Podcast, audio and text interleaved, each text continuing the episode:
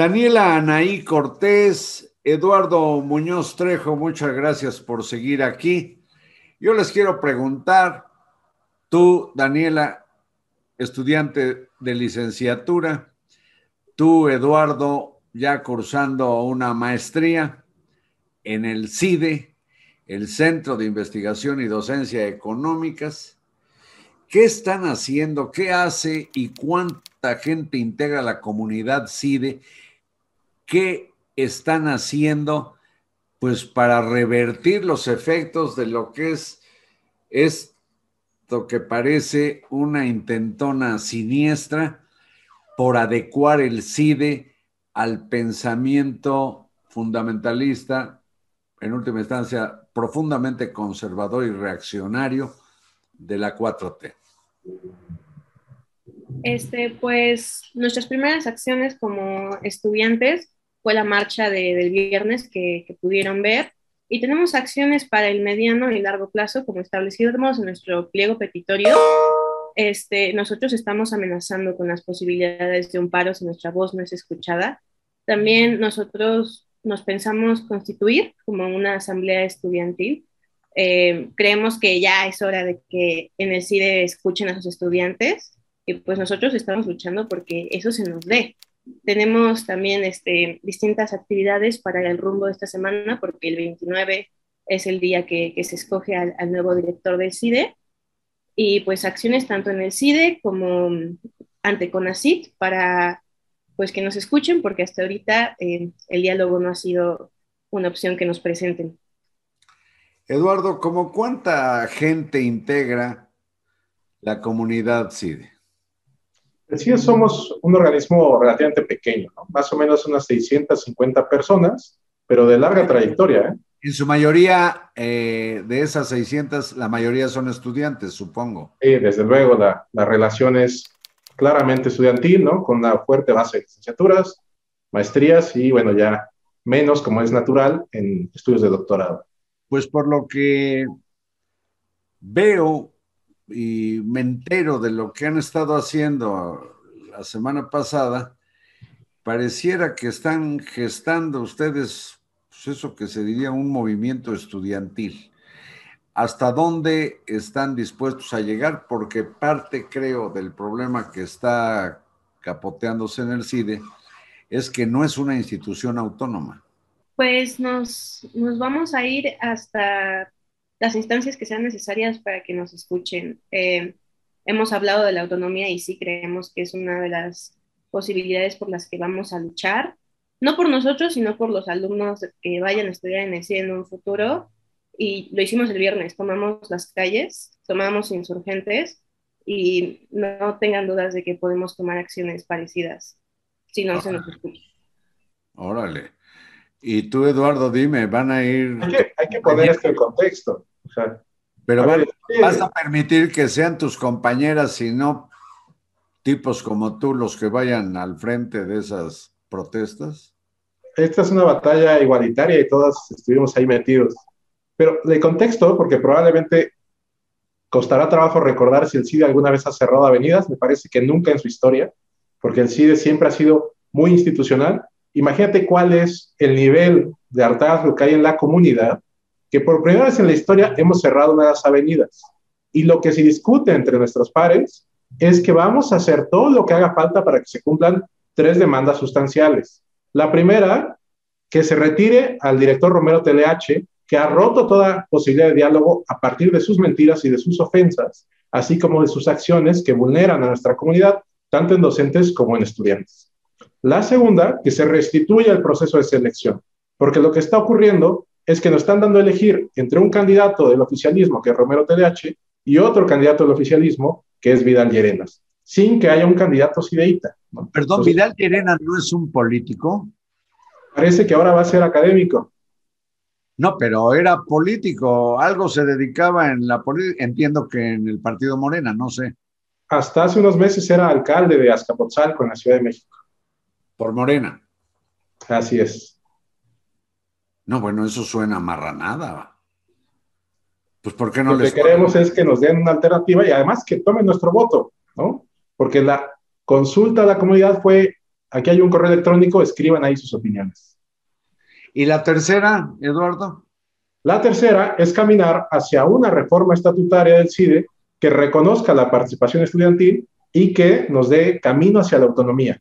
Hay que mantener los códigos de la ciencia y de la verdad separados de los códigos del poder.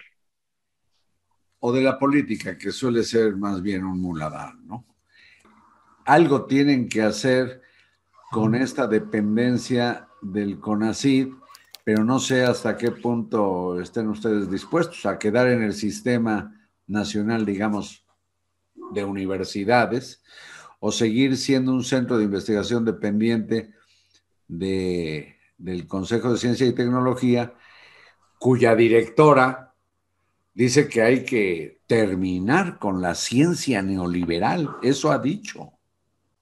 No vamos a dejarnos someter por las arbitrariedades que se decidan ni por parte del director ni por parte de, autoridades más arriba.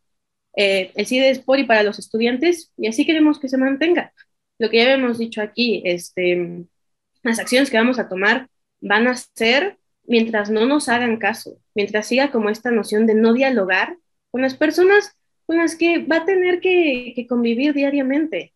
Eh, los aunque los estudiantes no estamos en CONACYT como investigadores, pues somos parte de un centro, como ya habíamos dicho también antes, mayoritariamente de estudiantes. Entonces no pueden seguir negándose a hablar con nosotros y nuestras acciones van a ser eh, para que si no nos quieren abrir la puerta, pues que nosotros la vamos a abrir. ¿Cómo de que no?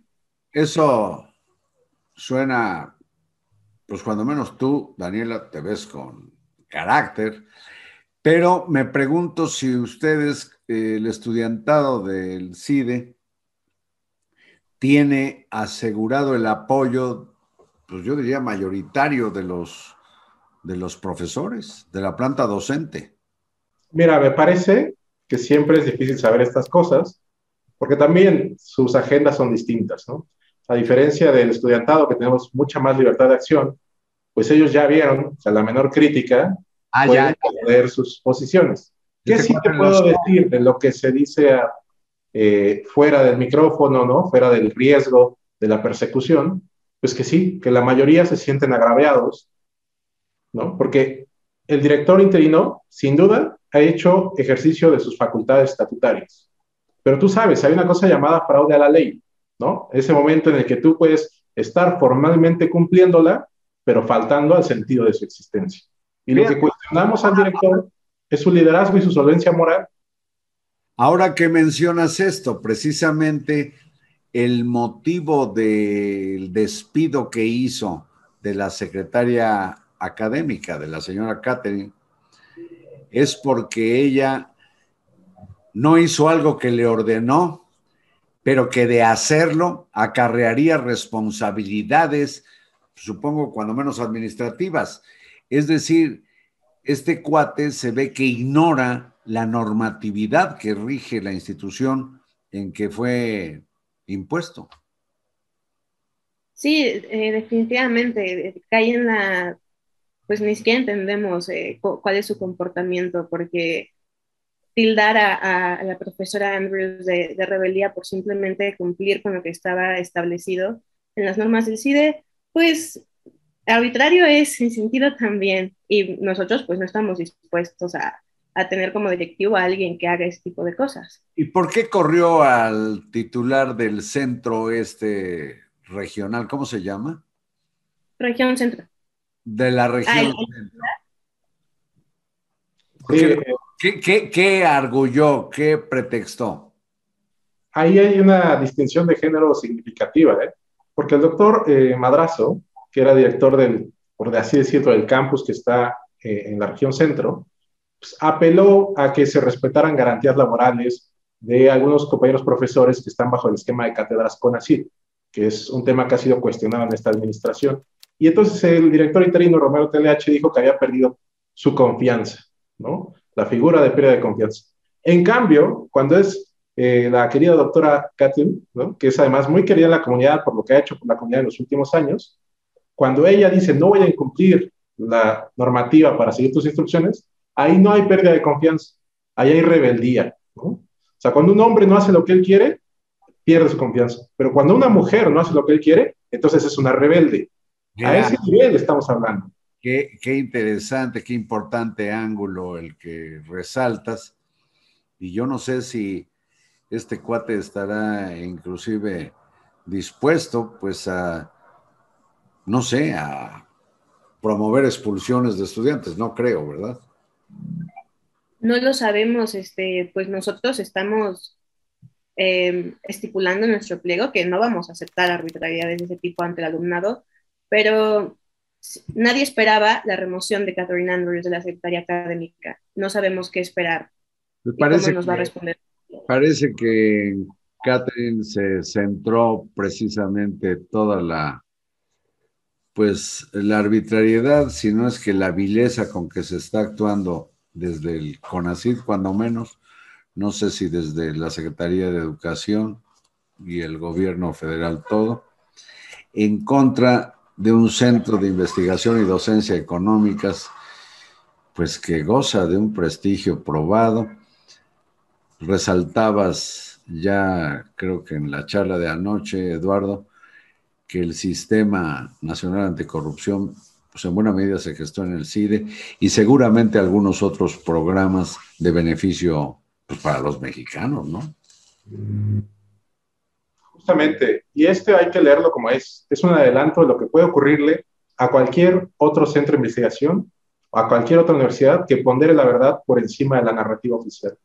Nuestro llamado es a que no nos dejen solos. Claro, por lo el, el mismo defecto que le ve este, este sectario interino al neoliberalismo en el CIDE es el que, pues el que el presidente de la República ha señalado en la Universidad Nacional Autónoma de México. Jóvenes, yo les agradezco mucho su tiempo, sus luces. Espero que terminen de graduarse, no vaya a ser que los echen de la institución. Daniela, buenas noches. Buenas noches, Carlos. Eduardo, muchas gracias por la conversación, muchas gracias a ustedes y hasta luego.